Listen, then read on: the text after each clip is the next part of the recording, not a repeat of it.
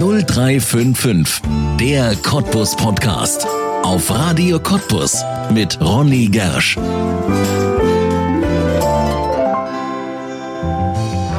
Zwanzig Jahre seines Lebens. Ende November endet für Holger Kelch sein bisher bedeutendster Lebensabschnitt, vermutlich mit einem Händedruck, kurz bevor er sein Büro im Cottbuser Rathaus für immer verlässt. Zwei Jahrzehnte hat er dann seiner Stadt gedient. Zuletzt acht Jahre als ihr Oberbürgermeister. Wie geht Holger Kelch aus seinem Amt, das er freiwillig aufgibt? Was macht es mit einem Menschen, acht Jahre erster Bürger einer Stadt zu sein, die nie verwöhnt war? Was war sein größter Moment und seine schmerzhafteste Niederlage? Und was plant er, wenn er seinen Schreibtisch geräumt und an seinen Nachfolger übergeben hat? Holger Kelch zieht Bilanz und zeigt sich als Mensch wie nie zuvor jetzt in 0355, der Cottbus Podcast hier auf Radio Cottbus. Herzlich willkommen. Holger Kirch, herzlich willkommen in 0355, dem Cottbus Podcast. Schön, dass Sie da sind. Ja, sehr gerne und zum wiederholten Mal würde ich denken. Ja, das ist sehr, sehr schön, dass das geklappt hat. Ich könnte mir vorstellen, dass das jetzt vielleicht auch eine ganz besondere Zeit für Sie ist. Sie machen ja vieles jetzt als Oberbürgermeister, zumindest zum letzten Mal. Das ist richtig, ähm, aber ich habe es ja auch schon in meiner Rede vor den Stadtverordneten gesagt, es ist nur ein wenig Wehmut dabei, weil man hat sich auch vorbereitet auf äh, diese Zeit. Und wenn man innerlich die Einstellung hat, dann wird man, ich sag mal, ein bisschen ruhiger, gesetzter. Und insofern, das ist jetzt auch so die Zeit, wo, äh, ja, wo man ruhiger wird. Ja. Macht man sich das bewusst in dem Moment? Man redet jetzt zum letzten Mal vor den Stadtverordneten, ich will eine ganz besondere Rede halten, oder ist das dann eher so, ja, Business as usual bis zum Schluss? Naja, da bin ich mal ganz ehrlich. Ich habe immer Lampenfieber, wenn ich reden muss. Ah, okay. Bis heute gehabt und, und das wird sicherlich auch bleiben, weil äh, auch richtig reden muss ja gelernt sein oder sollte gelernt sein und dafür war bei mir nie Zeit gewesen, mal Rhetorikkurs zu besuchen oder sonst was, aber äh, da muss ich auch sagen, das Reden ist zwar wichtig, ist aber nicht das Wichtigste. Vielmehr äh, äh, sollte man ja auch daran gemessen werden, wie man gehandelt hat, was man getan hat, was man zugesagt hat und dann auch umgesetzt hat oder auch den Mut hat, wenn man was zugesagt hat und man kann es nicht umsetzen, dann auch mal sagen, wo, warum es gescheitert ist und warum es nicht geklappt hat. Und da, das war auch mal mein Schwerpunkt gewesen und nicht nur in den letzten acht Jahren, sondern ja eigentlich in den letzten fast 20 Jahren ja. in der Stadt. So lange sind Sie ja schon im Rathaus. Sie sind ja kein Frischling gewesen mit das der Übernahme des. Amtes, sondern vorher schon in der Verwaltung lange tätig gewesen. Ich würde jetzt natürlich gerne fragen, wann haben Sie sich denn entschlossen, nicht mehr Oberbürgermeister zu werden? Aber fangen wir mal da vorne an. Wann haben Sie sich denn entschlossen, Bürger, Oberbürgermeister zu werden? Damals, was war das für ein Schritt vor acht Jahren? Also eigentlich war ja schon mal, äh, die Frage stand ja schon mal 2006, das war nach der Abwahl von Karin Rätzel, wie geht's dort weiter? Da wurde man so von einer Welle getragen, ja, du machst das jetzt, du warst so äh, der nächste auch in der amtierenden Zeit in diesem Jahr 2006 so und dann gab es ja auch erstmal äh, eine Gegenkandidatin, Frau Martina Münch und dann hatte man noch mal seitens der SPD äh, das noch mal neu gesteuert, drüber nachgedacht und Frank Schimanski so und ja, da war dann schon der Wunsch da, äh, OB zu werden. Zumal ich auch immer so ähm, Cottbus gesehen habe mit einem gewissen Stolz, Anfang, Mitte der 90er Jahre. Hier Stichwort Bundesgartenschau, die ja doch einen enormen Investschub für die Stadt brachte. Ja. Ich, äh, wenn ich dann manchmal dienstlicherweise nach Potsdam gefahren bin, das kann man wirklich jetzt im Nachhinein sagen, Potsdam hat sich nichts bewegt und hier haben überall Kräne gestanden. Man mhm. hat hier so eine Aufbruchstimmung gespürt. Cottbus kam viel freundlicher rüber und das aus so einer äh, oder in einer Kohleregion. So, und das war dann vor 20 Jahren nicht mehr ganz so. Da hat sich doch einiges äh, gedreht und ich habe gesagt, immer Cottbus kann mehr. Cottbus hat auch mehr verdient. Das ist auch so ein bisschen, was ich immer so unter Stolz als Lausitzer verstehe. Und insofern war das für mich eine Herausforderung, doch dann mit zu tun äh, und, und dann doch als Oberbürgermeister mich vorne hinzustellen und gemeinsam auch mit äh, der Verwaltung, mit vielen anderen die Stadt voranzubringen. Das war so die Triebfeder und insofern war es dann noch mal äh, in den acht Jahren mit Frank Schimanski gemeinsam dann doch noch mal der Wunsch dann anzutreten, genau unter dem Blickwinkel, dass wir eigentlich viel mehr können, als man uns immer zutraut. Ja. Wenn man aus der Verwaltung kommt und wenn man dieses Amt dann übernimmt, dann weiß man ja, worauf man sich einlässt. Wahrscheinlich ist es das tatsächlich ist so gekommen, wie Sie sich das vorgestellt haben, oder waren es dann doch schwierigere acht Jahre? Also ich sage mal äh, so, die letzten acht Jahre waren die herausforderndsten Jahre. Also man hatte immer so äh, den Eindruck, man läuft von einer Krise zur anderen und ja. äh, es war in jeglicher Form eine Herausforderung gewesen weil alles neu war. Mir ein Stichwort Flüchtlingskrise, Stichwort Kreisgebietsreform, Stichwort auf einmal Entscheidung zu der ganzen Frage Alternschließer, jetzt wieder völlig neu zu denken, äh, alles umzukrempeln.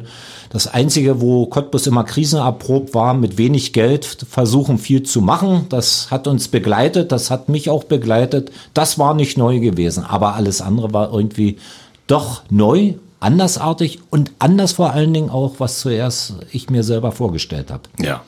Anders im Sinne von herausfordernder oder anders im Sinne von, es hat nicht so viel Spaß gemacht, wie Sie sich das gedacht haben? Herausfordernder. Also Spaß ist ja auch immer so ein Begriff, der gerne verwendet wird. Ich möchte sagen, mir hat die Arbeit immer viel Freude gemacht. So ja. und Spaß hat man auch gehabt nebenbei, aber die Freude, das ist das äh, Wichtigere und äh, bei allen herausfordernden äh, Zeiten, die wir hatten, ja, das hat auf alle Fälle die Freude überwiegt. Ja. Trotzdem haben sie sich entschlossen, nicht mehr anzutreten in diesem Jahr, nicht mehr anzutreten nach der Amtszeit von acht Jahren, die auch immer ziemlich lang ist, muss man ja auch sagen. Das ja. ist ja wirklich ein langer Teil auch des Lebens. Obwohl das gut ist, obwohl ja. das gut ist. Ich meine, wenn man etwas aufbauen, wenn man etwas gestalten möchte, sind acht Jahre wirklich eine gute Zeit. Ich sag mal so im äh, Umkehrschluss, vier Jahre Bundeskanzler, Bundeskanzlerin zu sein, ist viel zu kurz, weil ja, ja man hat so ein Jahr in der Regierung erstmal, dass man sich verständigt hat, dann hat man, wenn es gut geht, zwei Jahre zu laufen, dann geht schon wieder der Wahlkampf so los. Es, ja. Und da ist es, da ist man dann als Oberbürgermeister und dann zumal noch direkt vom Volk gewählter Oberbürgermeister schon eine gute und, und äh, wichtige Zeit, acht Jahre dort gestalten zu können. Ja. Ne? Was waren die Gründe, warum Sie gesagt haben, ich mache das nicht nochmal? Eben gerade, weil Sie ja schon so lange in der Verwaltung waren vorher.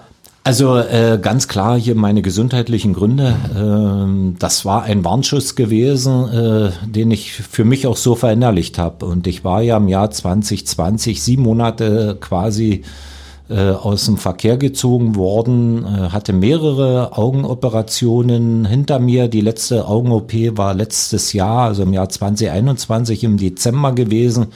Und seitdem ist jetzt auch äh, äh, alles etwas stabiler. Übrigens, äh, letztes Jahr, die letzte OP war schon dann nach meiner Zeit, wo ich mich entschieden habe, nicht mehr anzutreten. Und insofern äh, glaube ich, äh, war das auch oder ist das auch richtig. Dazu stehe ich auch, weil nämlich die nächsten Jahre werden auch herausfordernde ja. Jahre werden. Da werden wir sicherlich ja noch mal im Einzelnen zu sprechen kommen. Aber eins darf man ja auch nicht vergessen. Auch ein Oberbürgermeister ist Mensch. Auch er ja. hat, und das ist die größte Gerechtigkeit, auch nur 24 Stunden am Tag zur Verfügung. Auch er äh, braucht mal Ruhe, braucht äh, Abstand, äh, muss auch Freizeit für sich, äh, äh, Familie, alles auch, ja. Und äh, insofern, wenn man das alles zusammen äh, mal auf die Waage legt, dann kommt man auch zu der einen oder anderen Überlegung. Und ich sag mal so, die sieben Monate, wo ich halt äh, immer wieder äh, aus dem Verkehr gezogen worden waren, waren Monate des Nachdenkens, des Überlegens und ja, auch der Entscheidungsfindung. Ja. Was macht so ein Amt mit einem? Wenn man jetzt, äh, ja, gerade Sie haben es angesprochen, Familie, Privatleben, Termine, der Tag nur 24 Stunden, vielleicht auch wirklich eine gesundheitliche Einschränkung, die man mit sich herumträgt und dann diese große Verantwortung. Ja, also äh, ich sage mal, man ist ja selber auch ein Stück für sich verantwortlich, was so ein Amt mit einem macht. Und man, ich merke es jetzt gerade, wenn man so das Amt abgibt, dass sich schon viele Menschen wieder neu orientieren oder nicht schon wieder neu, sie orientieren sich neu an äh, meinem Nachfolger. Und da merkt man, dass äh, nur eine wirklich kleinere Gruppe von Menschen sich für um die Person Holger Kelch kümmern und doch sonst mehr das Amt im Mittelpunkt steht. Nicht? Das muss man wissen und wenn man das weiß, kann man auch anders damit umgehen. Man ist aber trotzdem an der einen oder anderen Stelle überrascht, dass es auch Leute sind, wo man eigentlich dachte, da steht die Person im Vordergrund und nicht das Amt. Aber so ist es nun mal nicht. Das ja. ist das eine. Das zweite ist natürlich, also das, was ich zumindest für mich erlebt habe, ein, doch ein gewisser permanenter Dauerstress, dem man unterliegt. Man kann nicht ganz abschalten Ja, und, und äh, wenn man sich hier in Cottbus, und das habe ich immer sehr gerne gemacht, das tue ich auch sehr gerne mal über Markt schlendert, mit Fahrrad äh, unterwegs ist, zu Fuß ist, auch Straßenbahn und Bus nutzt, wird, kommt man ja mit Menschen äh, in Kontakt. Und ich sage immer, die Menschen sind immer so mein äh, äh, Seismograph. Da merkt man so, wie die Stimmung hier in der Stadt war. Und, und das muss man zum Beispiel, sollte man sich unbedingt äh, bewahren, weil die Berater, die um einen herum sind, ist das eine, wie der Mensch auf der Straße äh, das sieht und tickt. Das ist was ganz anderes, das merkt man immer wieder. Und ich glaube, äh, wo ich immer Wert gelegt habe, ich wollte die ehrliche Meinung von dem einen oder anderen haben. Denn eine Erfahrung äh, hat sich ja auch gezeigt, je höher man steigt, desto mehr gefilterte Nachrichten bekommt man. Ja, meint ja jeder ist gut mit einem, manchmal zum Selbstschutz, aber auch, mein Gott, das können wir dem noch nicht nach dem Nackenschlag auch noch verkaufen. ja, ja äh, äh, der muss da ja noch weitermachen, der muss optimistisch sein und so weiter. Und da liegt auch eine große Gefahr drin, weil man dann auf einmal doch sich abkoppelt zunehmend, wenn man nur diesen Nachrichten oder diesen Informationen Glauben schenkt. Und insofern war es mir auch bis zum Schluss immer wichtig, auch zu den Beschäftigten in der Verwaltung den Kontakt zu halten, also mal in die Büros reinzugehen, äh, Rundgänge dort auch zu machen, das ja. Gespräch zu suchen. Und ich glaube, das, das muss man auch, weil ähm, man ist ja zwar Oberbürgermeister äh, vom Amt her, aber was damit alles drumherum ist, ich sag mal, man muss Schauspieler sein, man äh, muss äh, Entertainer sein, man äh, soll, wenn möglich, Verwaltungsjurist sein. Man soll, darf auch manchmal ein bisschen Mensch sein, man muss äh, familiär sich darstellen, man muss immer schick gekleidet sein, man sollte gut gebräunt äh, sein, obwohl nicht zu braun, weil dann liegt er ja nur in der Sonne. Also es ist eine Unfülle von Anforderungen an den ja. Menschen, die gestellt werden, um möglichst allen gerecht zu werden. Und das kann man nicht und das muss einem nur bewusst ja. sein. Und dazu kommt ja noch, dass wahrscheinlich viele Menschen von einem Oberbürgermeister zu viel erwarten, denn der darf ja gar nicht so viel, wie die meisten Leute denken, oder? Ja, das ist richtig. Ich meine, äh, jedes Amt unterliegt Zwängen und Spielräumen. Nicht? Ähm, sicherlich jetzt mal äh, sehr, sehr, sehr technisch gesprochen, äh, die kommunale Selbstverwaltung in Deutschland, so wie es geregelt ist, ist Deutschland oder haben die Kommunen eine sehr hohe Selbst, äh, äh, ja, eine Hoheit über ihr eigenes Schaffen, Wirken und Tun. Nicht? Aber man muss auch immer wissen, der Oberbürgermeister ist das eine, aber zum Beispiel in der Stadt Cottbus gibt es auch noch 50 Stadtverordnete. Ja.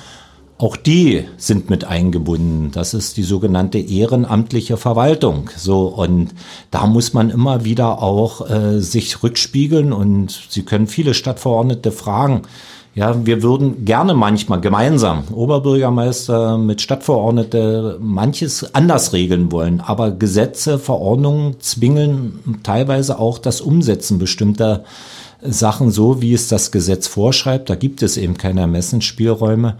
Und wir haben zum Beispiel sehr deutlich in den ganzen Jahren der Haushaltssicherung bei uns gemerkt, wo äh, wirklich wir viele, viele hundert Millionen Euro Schulden hatten wie eng die Spielräume dort sind, nicht? Und wie manchmal der Wunsch doch war, andere Sachen vernünftige Sachen auch äh, zu finanzieren. Und äh, das ist dann schon manchmal recht frustrierend, ja, äh, weil das man weiß, da ist ein Bedarf an einer Stelle, man kann aber das Geld nicht in die Hand nehmen weil es das schlicht nicht da ist. Also es ist ähnlich ja. wie im Privaten auch. Der Wunsch nach einem großen Auto ist da, aber wenn ich es mir nicht leisten kann, weil ich es nicht unterhalten kann, ja, dann muss ich auf diesen Wunsch verzichten. Ne? Ja, ja. Das haben Sie auch in Ihrer letzten Rede nochmal vor der Stadtverordnetenversammlung deutlich gemacht, was Sie gerade gesagt haben, dass es ja auch in Ihrer Amtszeit gelungen ist, von diesem hohen Schuldenstand herunterzukommen. Ne? Wie sind wir da? Wo stehen wir da jetzt in Cottbus? Von wo kamen wir? Also wir waren mal bei knapp 300 Millionen Euro mhm. äh, und ich muss da wirklich sagen, diese ganze Konsolidierungsphase ist ja schon vor meiner Amtszeit mit äh, eingeleitet worden.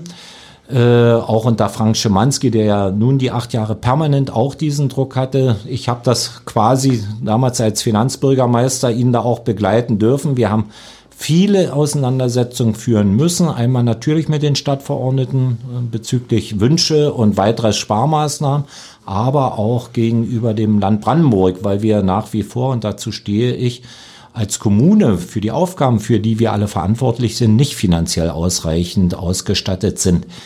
Wir haben mehr bekommen. es äh, hat sich Gott sei Dank gerade in den letzten vier Jahren deutlich äh, gewandelt, äh, dass zum Beispiel für bestimmte Bereiche erhöhte Zuschüsse aus dem Bundeshaushalt gezahlt äh, werden. Aber äh, man muss auch sagen, die Bürger haben ja mit ihren Steuern, mit ihren Abgaben auch dazu beigetragen, dass wir entschuldet sind. Und das muss jetzt natürlich auch sukzessive ein Stück wieder zurückgegeben werden. Und die Diskussion im letzten OB-Wahlkampf haben sehr deutlich gezeigt, was Bürgerschaft erwartet. Und das wird die Aufgabe meines Nachfolgers mit den Stadtverordneten sein, diese Signale aufzunehmen und sukzessive auch planmäßig wieder zurückzugeben, sprich umzusetzen. Wie Infrastrukturentwicklung in den Ortsteilen, wie weitere Sanierung unserer Kindertagesstätten, wie Schulbauten und so weiter und so weiter. Und ich glaube, äh, da ist es gut zu wissen, wir sind erstmal von dem hohen Schuldenstand runter und sind heute aktuell bei circa 50 Millionen Euro Schulden. Und das ist doch von 300 auf äh, äh, Millionen auf jetzt 50 und das innerhalb von acht Jahren.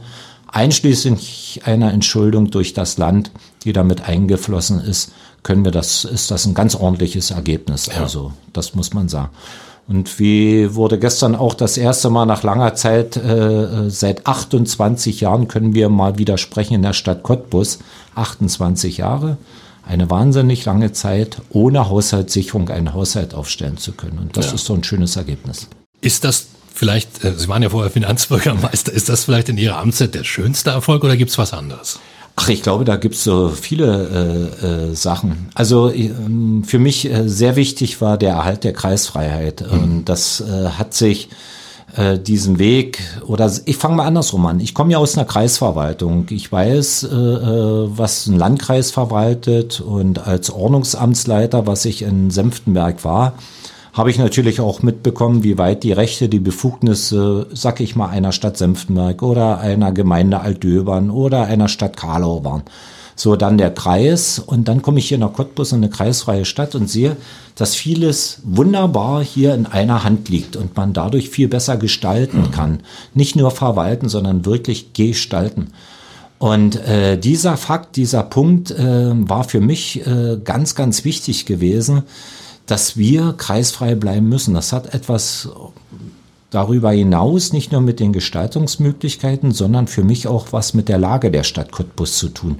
Wir sind die zweitgrößte Stadt Brandenburgs mit deutlichem Abstand. Wir sind aber auch die einzige größere Stadt im Süden Brandenburgs und ja. Ostsachsens. Das darf man jetzt von der Landesplanung oder von, von Planungsansätzen nicht unterschätzen. Wir sind ein kultureller äh, äh Standort, wir sind ein sportlicher Standort, wir sind ein Medienstandort.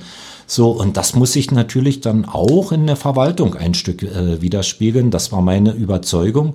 Und deswegen war das für mich der schönste Erfolg mit gewesen, diese Kreisfreiheit äh, für unsere Stadt äh, zu erhalten, weil alles andere, was dann gekommen ist, ich erinnere nur mal an diese ganze Frage Impfen, äh, ja, mit unserem Impfzentrum, was wir hatten. Das konnten wir selbst gestalten. Auch die Unterbringung der Flüchtlinge. Ich musste keinen Landrat fragen oder sonst was. Das konnten wir gestalten. Oder, oder nehmen wir auch mal das Beispiel Alternschließerbeiträge, äh, wo es ja auch gelungen ist, fast äh, 80 Millionen Euro wieder an die Cottbusserinnen und Cottbusser zurückzuzahlen und ohne, dass die neuen Entgelte deswegen unermesslich gestiegen sind. Das kann man alles nur machen, wenn man wirklich diesen Gestaltungsspielraum in einer Hand hat, wie in einer kreisfreien Stadt. Und das haben wir doch, glaube ich, ganz gut bewältigt. Ja. Trotzdem haben Sie auch in Ihrer letzten Rede vor den Stadtverordneten einen ja großen Problempunkt angesprochen. Das haben Sie während Ihrer Amtszeit seit 2015 immer wieder gemacht. Das ist eben genau die Frage der Zuwanderung der Flüchtlinge. Sie waren immer jemand, da konnte man leicht denken, der Holger Kelch will keine Fremden in der Stadt, aber das war es gar nicht. Nein, also ich, wir haben immer wieder versucht, deutlich zu machen, und das ist das, was ein, wo ich auch sage, das ist ein Punkt, den ich nicht so erfolgreich gestalten konnte, das war das Image dieser Stadt. Aus meiner Sicht werden wir nach wie vor äh, bundesweit äh, ja durch einen Teil der Medienlandschaft in eine Ecke gestellt, wo ich ganz genau weiß und auch der Überzeugung bin, dass viele, viele Cottbusser ganz anders dazu stehen und denken. Nicht? So, und bei der Flüchtlingskrise, wenn ich nur mal schon das Wort nehme, als ich es 2015 in den Mund genommen habe, da wurde ich schon schräg angeguckt. Heute ist es gängiger Sprachgebrauch auch bei dem politischen äh, denkenden Linken, nicht? So, es, es war eine Krise gewesen. So, und es ging dort uns an erster Stelle erstmal unter, äh, um die Unterbringung des Menschen. Der Mensch steht im Mittelpunkt. Ob der jetzt nun aus Syrien kommt oder wie jetzt aktuell aus der Ukraine, das ist erstmal zweitrangig. Das war mein Ansatz gewesen.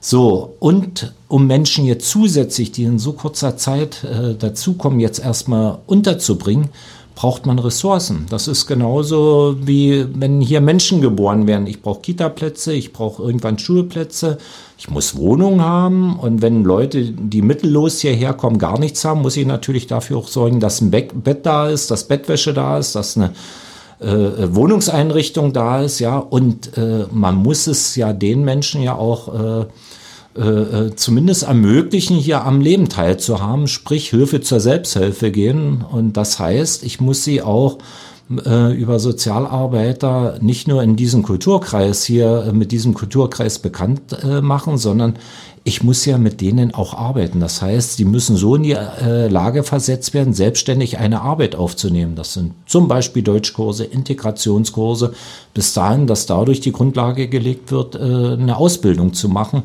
und für ihren Sel äh, Lebensunterhalt selbst zu sorgen. Und wenn das alles nicht gewährleistet wird, dann kommt es natürlich zu Konflikten. Und ich kann so sagen, dass wir 2015 äh, das war eines meiner ersten Amtshandlungen übrigens schon im Dezember 2014, wir uns schon auf die Flüchtlingswelle hier vorbereitet hatten. Ich hatte sehr genau äh, die überregionalen Medien äh, studiert und, und habe dann schon mitbekommen, dass sich dort in Griechenland, in Italien etwas entwickelt dort und dass es kurz über lang natürlich auch bei uns hier in Deutschland ankommen wird. So, wir haben trotz einer Haushaltssicherung Sozialarbeiter eingestellt. Wir haben geschaut, dass wir ausreichend Flüchtlingsunterkünfte zur Verfügung stellen konnten, etc. etc. So, und dann kamen die Flüchtlinge, da mussten wir auch Turnhallen erstmal, ich sag mal, den eigentlichen Zweck einer Turnhalle ist ja dort Sport äh, zu treiben, dem Zweck ja. erstmal entziehen, aber Menschen unterbringen. Und das lief da schon am Anfang chaotisch ab. Uns wurden Zahlen äh, angezeigt, die nie gekommen sind dann. Ja, aber was, wo erstmal durch die äh, Herausnahme der Turnhallen aus dem eigentlichen äh, Sportbetrieb erstmal dort Missstimmung aufkam, nicht? Bis dahin, dass auf einmal ein ungezügelter Zuzug von Flüchtlingen aus dem Land Brandenburg selbst hier nach Cottbus stattfand. Unsere Warnungen, unsere Bitten, unsere Hinweise wurden aus welchen Gründen negiert. Man hat überhaupt nicht reagiert. Sicherlich auch parallel war ja diese ganze Frage der Kreisfreiheit sehr scharf und hart debattiert worden. Und dann kam es leider, wie es kommen musste in 2018, dass es eben zu äh, doch sehr ernsten Konflikten zwischen der einheimischen und der zugewanderten Bevölkerung äh, gab. Und das war eigentlich immer unser Ansatz gewesen, genau das zu vermeiden. Ja, auch den Menschen, die hier leben, immer das Gefühl zu geben, die sind genauso wichtig und nicht der Flüchtling nur allein, sondern auch dein Anliegen ist uns wichtig und du sollst genauso pünktlich dein Wohngeld bekommen, etc. etc. Und das ist genau das Problem gewesen, wo ich sage, jetzt kommen wir schon wieder in so eine Situation, wo ich eben vor zwei Wochen doch noch mal in die Öffentlichkeit geben musste, weil da scheint sich so ein Déjà-vu zu entwickeln. Nur ja. ich selber werde es nicht mehr steuern können. Ich kann es jetzt nur meinem Nachfolger, ich sag mal, ein Stück der Last schon abnehmen, dass ich eben mit meinen Erfahrungen so öffentlich die Herausforderungen der nächsten Zeit äh, anmahnen kann. Und äh, ja, äh, gestern oder die, die letzte Rede besser gesagt äh, äh vor der Stadtverordnetenversammlung nochmal eine deutliche, äh, ja, einen deutlichen Akzent gegenüber dem September gesetzt. Scheint es jetzt Bewegung auf Landesebene zu geben, dass es doch ein Flüchtlingsgipfel jetzt mit Ministerpräsidenten gibt. Und da sage ich, da haben wir schon eine ganze Menge ja. erreicht. Das ist erstmal schon der erste große, wichtige Schritt. Aber jetzt muss es weitergehen. Jetzt sind wir in die, kommen wir in den Schritt der Verbindlichkeiten. Jetzt darf nicht nur geredet werden, jetzt muss gehandelt werden. Das heißt, die Kommunen, die Flüchtlinge aufnehmen, denen muss auch klar geholfen werden, was Kita-Plätze, Schulplätze, was auch die Gesundheitsversorgung betrifft. Und da bin ich gespannt, wie gesagt, wie das dann zukünftig hier für Cottbus äh, geregelt werden kann. Ja. Das ist das eine. Das zweite, aufgrund auch der demografischen Entwicklung und vor allen Dingen auch das, was wir hier durch Strukturwandelprojekte in den nächsten Jahren zu erwarten haben, werden wir auf Zuzug setzen müssen. Ja. Wir werden das mit den eigenen Menschen hier nicht stemmen können. So wie wir Anfang, Mitte der 90er Jahre viele Menschen verlieren mussten, weil keine Arbeit mehr war, äh, hier da war, wird es umgekehrt eine Bewegung geben, hier wieder Arbeit aufzunehmen. Und da müssen wir gut vorbereitet sein. Na klar, es ist da auch der Wunsch, äh, sag ich mal, unsere Stadt, die nach wie vor eine sehr attraktive Stadt ist, in ihrer Attraktivität zu erhalten, das Image deutlich zu verbessern, aber auch neugierig zu machen und möglichst viele Menschen hier anzulocken, ja. damit wir eben auch den Strukturwandel gut gestalten können. Da haben Sie ja die Cottbusser sogar mit ins Boot geholt, auch in dieser letzten Rede, wo Sie gesagt haben, ähm, es ist auch wichtig, dass die Cottbusser stolzer sind auf ihre Stadt Aber und nach Fälle, draußen ja. mehr zeigen. Es lohnt sich hierher zu kommen, hier zu leben, also nicht nur zu Besuch mal in den Spreewald, sondern in Cottbus auch tatsächlich sich anzusiedeln.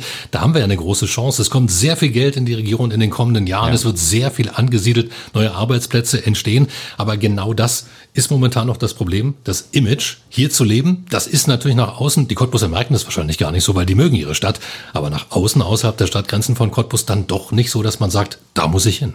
Ja, ähm, ich sag mal, die Cottbusser selbst sind ja auch ein Stück verantwortlich. Die könnten auch ruhig mal ein bisschen stolzer auftreten, nicht überheblich, Nein. stolz auf das, ja. Und das muss, müsste vielleicht auch so ein bisschen botschaftermäßig nach außen getragen werden. Und da fängt es auch schon an, wenn bestimmte Berichterstattungen sind, ja, und man sieht, da kommt eine Kamera mit einem Kürzel an, was bekannt ist für gewisse Sensationsnachrichten. Da muss man, sollte man sich schon überlegen, ob man wirklich in die Falle des Journalisten reintappt und erstmal meckert, was hier nicht läuft, sondern ich sehe das alles gar nicht oder ich sehe das ganz anders, wie Sie Ihre Frage stellen. Ich glaube, das ist so ein bisschen eine Kopfsache. Aber vielleicht äh, ist das auch so ein bisschen der Lausitzer, nicht? Äh, wir sind da erstmal skeptisch, ja. wir gucken und, und vor allen Dingen, äh, ja, bei uns ist doch das Glas eher halb leer statt halb voll.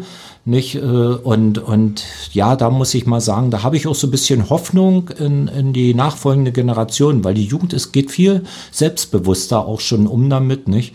Und wenn bestimmte Erfolge auch sind, natürlich gehört es auch dazu, die zu feiern, sich darüber zu freuen und auch deutlich zu zeigen. Frühere Zeiten hatten wir aber den FC Energie, weil es das Wunder hier im Osten nach, äh, nach draußen getragen wo, äh, wurde. Da war ein Stolz hier gewesen ja. in der Region, nicht? Und ich glaube, so ein, so ein Funken brauchen wir wieder. Und dann fällt uns sicherlich auch vieles, vieles leichter und einfacher dann wird auch die mediale Wirkung irgendwann äh, anders werden, da bin ich überzeugt. Ja. Über bürgerschaftliches Engagement muss man natürlich auch sprechen. In Cottbus, ich glaube, in einer solchen Stadt würde vieles auch nicht funktionieren, wenn es nicht so viele Menschen gäbe, die das gern machen und vor allem freiwillig machen. Ohne Zweifel, ohne Zweifel. Und wenn ich nur mal in unseren Stadtsportbund äh, sehe mit äh, gut 24.000 Mitgliedern, die äh, sich nicht nur ehrenamtlich im Sport bewegen, sondern sich auch engagieren, sich um andere Menschen kümmern. Wenn ich diese ganzen Hilfsorganisationen sehe, äh, die wir hier in unserer Stadt haben, wo auch wieder der Vorteil kreisfreie Stadt äh, zum Tragen kommt, wenn ich sehe, allein auch in diesem Jahr mit dem Ukraine-Netzwerk, was sich spontan gebildet hat, wo keiner gefragt hat, wie viele Stunden kriege ich dort eine Erstattung. Nein, wir haben anderen Menschen geholfen. Ohne dem wären so ein Oberbürgermeister mag er noch so gut sein. Ohne diese Menschen wäre er nichts, weil eins ist klar, ähm, dieses ehrenamtliche Engagement, deswegen ist es ehrenamtlich, ist mit Geld nicht äh, gut zu äh, machen. Das, das weiß, glaube glaub ich, auch jeder, der es macht. Aber er tut seinen Mitmenschen was Gutes. Und das Gefühl muss man immer wieder auch vermitteln. Und äh, ich sage auch, gerade bei der demografischen Entwicklung, die wir jetzt haben, ist es uns ganz wichtig auch, das hat auch die Corona-Pandemie gezeigt, dass die Jüngsten und die ältesten Menschen in unserer Stadt am meisten auf diese Hilfe angewiesen waren und sie werden auch in Zukunft angewiesen sein. Und das kann Verwaltung allein niemals steuern. Das kann nur über Ehrenamt auch mal, das ist schon für mich Ehrenamt, wenn man beim Nachbarn mal klingelt, weil man weiß, der ist schon etwas älter und möglicherweise bettlägerig. Kann ich für Sie noch was mitbringen aus der Kaufhalle oder aus dem, aus dem Supermarkt? Und derjenige dann seinen Wunschzettel mitgibt. Auch das ist schon ein Stück Ehrenamt und man hilft wirklich dann denen, die die, die Hilfe brauchen. Acht Jahre, wir haben vorhin schon drüber gesprochen. Lange Zeit kann man viel bewegen, aber sicherlich nicht alles. Was hätten Sie gern noch getan? Wo sagen Sie, vielleicht durch die Corona-Zeit, durch diese zwei, ja, vielleicht sogar ein bisschen verlorenen Jahre, ist doch nicht so geworden, wie ich mir das vorgestellt habe oder wie ich es mir gewünscht hatte? Also auf alle Fälle das, was ich schon angeschnitten habe, äh, wesentlich mehr äh, zur Imageverbesserung hier beizutragen. Äh, da ist mir das leider äh, nicht so gelungen, wie ich es mir äh, vorgestellt habe, gewünscht habe, obwohl ich sehr viele, viele, viele Interviews geführt habe. Aber auch das ist eine Erkenntnis in dieser Zeit, äh, dass es manchmal die Medien einfach nicht so einfach machen. Und das merke ich schon, eine Diskrepanz zwischen ja, ich sag mal, einem äh, Journalisten, der viele Jahre hier in der Region, ich sag bewusst in der Region lebt, oder einem, der jetzt aus Frankfurt am Main, Berlin oder Hamburg mal für zwei, drei Stunden vorbeigehüpft kommt, um ja. es mal so ein bisschen salopp zu formulieren weil diese Identifikation mit dem Menschen, auch das, was die Menschen ja alle schon durchlaufen haben, mit dem Strukturbruch Anfang, Mitte der 90er Jahre und dem, was jetzt wieder ansteht, auch zu akzeptieren und zu verstehen, dass es nach wie vor noch Skeptiker gibt, dass der Strukturwandel gelingt, ja, äh, das hat man gemerkt, dass das zum Beispiel völlig anders dargestellt und verarbeitet worden ist in, in den Medien, nicht? Und ich äh, glaube, da, da ist eine große Chance und da muss sehr, sehr viel auch gemacht werden. Ansonsten, äh, was hätte noch anders gemacht werden können? Ich meine, es ist ja so viel hier erstmal in Bewegung. Wichtig stimmt, ist doch ja. das, was in Bewegung ist, weiter in, Fahr in gutem Fahrwasser zu lassen. Und das wird die nächste Herausforderung sein, ähm, was ich auch äh, unserer Personalvertretung jetzt beim Abschied äh, äh, geben schon gesagt habe Arbeitgeber, jetzt auch Arbeitnehmervertretung. Wir werden uns oder Sie werden sich weiter zusammensetzen müssen, wie wir Fachkräfte auch für die, Ver äh, für die Verwaltung hier gewinnen. Denn äh, wenn Unternehmer da sind, der hat die Erwartungshaltung, schnell seine Genehmigung zu bekommen. Die kann ich aber nur erteilen, wenn ich auch ausreichend Personal und vor allen Dingen auch qualifiziertes Personal habe. Also da stehen wir vor der gleichen Herausforderung wie auch die Wirtschaft. Da hat sich gar nichts äh, geändert, überhaupt ja. nicht. Und da glaube ich, das ist mir auch noch nicht ganz so gelungen, dass wir da für uns noch mal so ein Personalentwicklungskonzept äh, vorlegen können, um dort noch zielgerichteter äh, ja Personal auch anzusprechen. Das wird noch mal eine besondere Herausforderung äh, sein, das auch aktiv dann umzusetzen. Aber im Großen und Ganzen glaube ich, ist die Stadt ganz gut aufgestellt. Viele Sachen sind in der Pipeline. Und äh, ich muss auch sagen, die Wahrnehmung auch der Stadt gegenüber der Landeshauptstadt, zumindest der Landesregierung, hat sich in den letzten Jahren deutlich zum Positiven verbessert. Wir werden äh, ernster genommen, wir werden bewusster wahrgenommen. Und äh, das ist, glaube ich, auch ganz wichtig. Und ich glaube auch, es ist mir dann nochmal gelungen, auch innerhalb der Region, hier ein Stichwort Wirtschaftsregion Lausitz, auch mit den benachbarten Landkreisen dort das Anerkenntnis doch abzugewinnen, dass die, ohne der großen oder größeren kreisfreien Stadt Cottbus sich vieles nicht so bewegen würde, wie es da ist. Und das ist ja auch ganz wichtig, für, einmal für Selbstverständnis, aber auch Verständnis für die Region hier, warum Cottbus so viel bekommt. Also, dass wir doch dann schon ein Punkt sind, der anziehend wirkt. Ja, Acht Jahre, wir haben vorhin schon drüber gesprochen. Lange Zeit kann man viel bewegen, aber sicherlich nicht alles. Was hätten Sie gern noch getan? Wo sagen Sie, vielleicht durch die Corona-Zeit, durch diese zwei, ja, vielleicht sogar ein bisschen verlorenen Jahre, ist doch nicht so geworden, wie ich mir das vorgestellt habe oder wie ich es mir gewünscht hatte? Also auf alle Fälle das, was ich schon angeschnitten habe, äh, wesentlich mehr äh, zur Imageverbesserung hier beizutragen. Äh, da ist mir das leider äh, nicht so gelungen, wie ich es mir äh, vorgestellt habe, gewünscht habe, obwohl ich sehr viele, viele, viele Interviews geführt habe.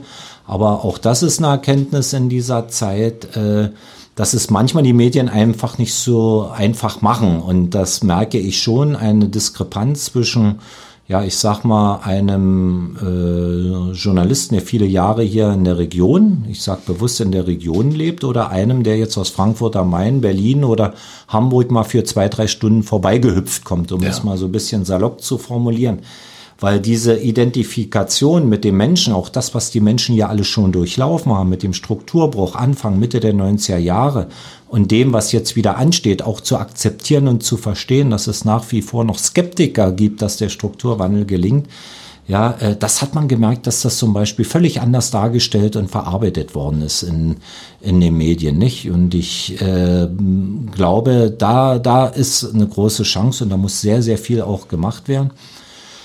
Ansonsten, äh, was hätte noch anders gemacht werden können? Ich meine, es ist ja so viel hier erstmal in Bewegung. Wichtig stimmt, ist doch ja. das, was in Bewegung ist, weiter in, Fahr in gutem Fahrwasser zu lassen. Und das wird die nächste Herausforderung sein, ähm, was ich auch äh, unserer Personalvertretung jetzt beim Abschied äh, äh, geben schon gesagt habe Arbeitgeber als auch Arbeitnehmervertretung. Wir werden uns oder Sie werden sich weiter zusammensetzen müssen, wie wir Fachkräfte auch für die, Ver äh, für die Verwaltung hier gewinnen. Denn äh, wenn Unternehmer da sind, der hat die Erwartungshaltung, schnell seine Genehmigung zu bekommen. Die kann ich aber nur erteilen, wenn ich auch ausreichend Personal und vor allen Dingen auch qualifiziertes Personal habe.